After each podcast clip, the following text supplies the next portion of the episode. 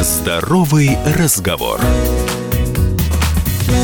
Я приветствую всех, кто слушает радиостанцию «Комсомольская правда». С вами Елена Афонина. И у нас прошел очень интересный круглый стол э, на тему маркировка лекарственных препаратов. Что дальше? Я просто напомню, что с 1 июля в России действует обязательная маркировка лекарств. Но и понятно, что если внедряется такой сложный процесс, то возникает очень много вопросов, трений, неувязок. Именно поэтому мы пригласили для участия в круглом столе, который, кстати, длился более трех часов, э, более десятка экспертов, спикеров. Это были и представители э, столь уважаемых компаний по производству фармпродукции. Были те, кто эту фармпродукцию реализует. Были представители власти. Но основную тему этой дискуссии э, подсказал исполнительный директор Ассоциации международных фармацевтических производителей Владимир Шипков. И, Владимир Григорьевич, вот э, действительно мы обсуждали эту болезненную как для одной стороны, так и для другой тему. И как вам кажется, почему все-таки нет общего видения, как решать этот сложный, ну, практически переходный период? А, благодарю вас, Елена, уважаемые радиослушатели. Видение стратегическое, безусловно, есть. И Э, принципиальное заявление э, с нашей стороны заключается в том, что мы фактически были инициаторами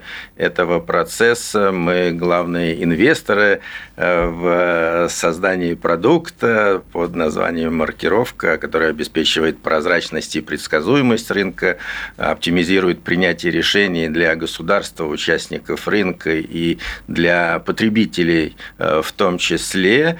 И стратегически мы абсолютно на одной платформе, на одних позициях. Мы немножко расходимся в оценке состояния проекта как такового, степени его готовности как э, самой системы, так и участников рынка.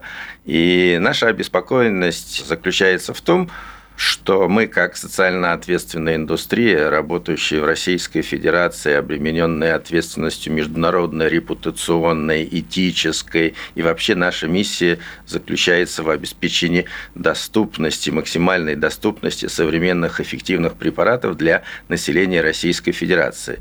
Наша обеспокоенность именно в этой плоскости заключается, как бы реализация без соответствующей апробации, без тестирование на различных режимах э, с участием всех участников Но проблема процесса. именно техническая, потому что, ну ведь э, другая сторона говорит, вам сколько переходного периода не давай, все равно э, окончательно невозможно подготовиться. Вот вы согласны с этой точкой зрения или нет? Лучше, нет. может быть, как в холодную воду прыгнуть и начать работать? Нет, не согласен. Нет, не согласен, потому что, да, в декабре прошлого года, в конце декабря нам э, дали дополнительный период полгода. Но этот период был поглощен э, пандемией COVID-19, которая фактически но внесла очень серьезные коррективы и с точки зрения реализации хозяйственных договоров на поставку оборудования, на отладку систем IT, программного продукта,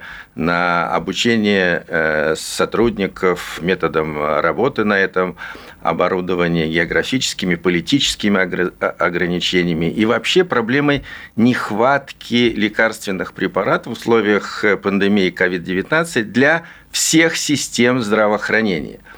Я хочу сказать вашим радиослушателям, что весь мир от Соединенных Штатов, Европы, Австралии, Японии, Швейцарии, все страны сейчас стремятся найти оптимальные пути повышения доступности препаратов, прежде всего создать необходимый запас прочности.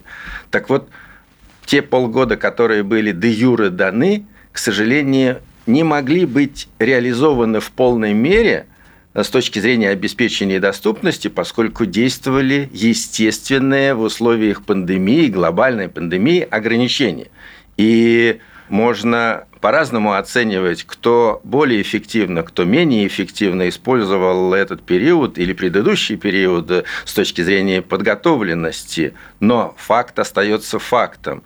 Система, на наш взгляд, профессиональный взгляд, а мы оценивали не только готовность производителей, и вопрос не только и не столько в готовности производителей, за производителей, по крайней мере, членов нашей ассоциации, я не беспокоюсь. Я больше беспокоюсь за готовность самой системы, за готовность других участников рынка, а их там должно быть порядка 300 тысяч.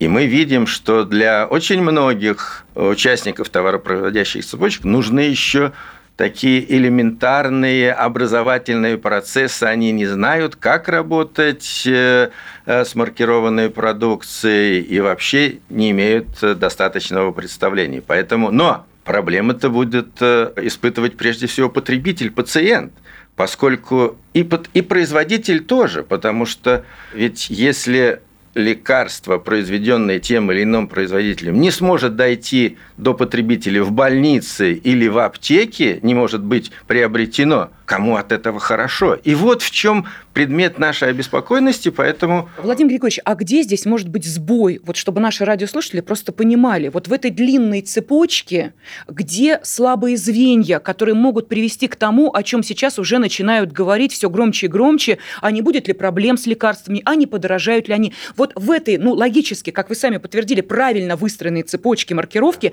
где сбой сейчас? Трудно выделить сейчас э, вот какое-то одно звено или элемент цепи э, наиболее чувствительное.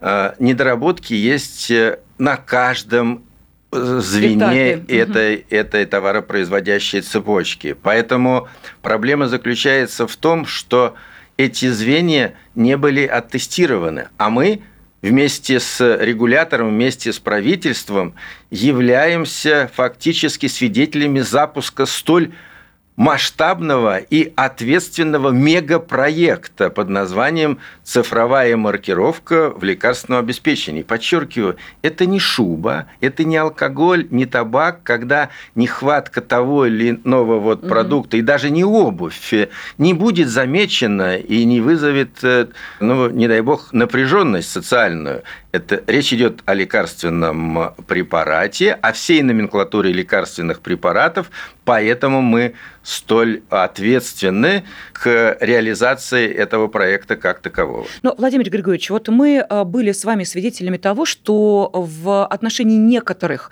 очень важных для определенной категории пациентов препаратов а, решения принимаются вручную. У нас в стране нельзя этот препарат продавать. Где-то он продается, говорят «надо», и тут же он появляется, да, ну, опять же для определенной категории.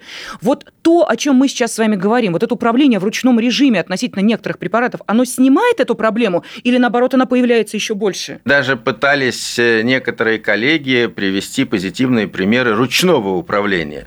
Да, это, возможно, э, сильная сторона российского менеджмента, вообще, так сказать, там ручное управление, но мы-то создаем мегацифровую, мегасовременную систему. Должна работать система в автоматизированном режиме.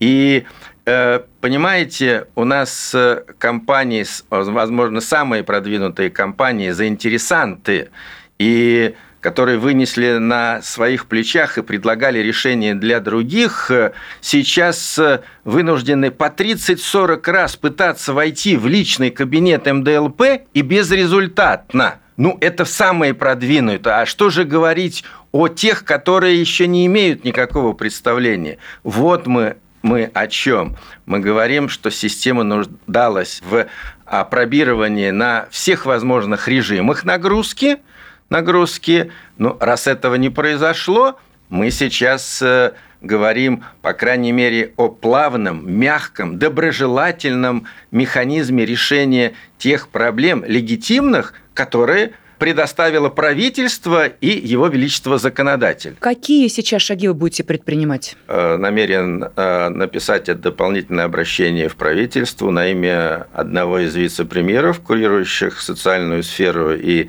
здравоохранение, и мы предлагаем конкретные формулировки, каким образом обеспечить беспрепятственный доступ препаратов, произведенных э, до 1 июля, но оказавшихся заблокированным. И это факт. Миллионы, десятки, если не сотни миллионов упаковок сейчас оказались заблокированными. И мы должны найти решение. Вот о чем э, мы говорим. И еще раз, никоим образом никто не в мыслях даже не мог себе представить найти какие-то способы там уйти от опрозрачивания своей деятельности. Мы абсолютно транспарентные, законопослушные, и как раз добиваемся создания благоприятных условий для исполнения законодательства Российской Федерации. Была возможность узнать об итогах нашего э, круглого стола, посвященных э, маркировке лекарственных препаратов, вот что дальше. И итоги э, этого мероприятия подводил в нашем эфире исполнительный директор Ассоциации международных фармацевтических производителей Владимир Шипков. Ну а деловые пятницы «Комсомольской правды» и вот такие круглые столы – это возможность встретиться и представителям бизнеса, и представителям рядовых граждан, предпринимателей, руководителей и власти на одной площадке для того, чтобы поговорить, обсудить важные проблемы и по возможности найти решение. Спасибо огромное, Владимир Григорьевич. Спасибо вам, Елена, спасибо радиостанции, спасибо радиослушателям за терпение и интерес к этой весьма чувствительной проблематике. Здоровый разговор.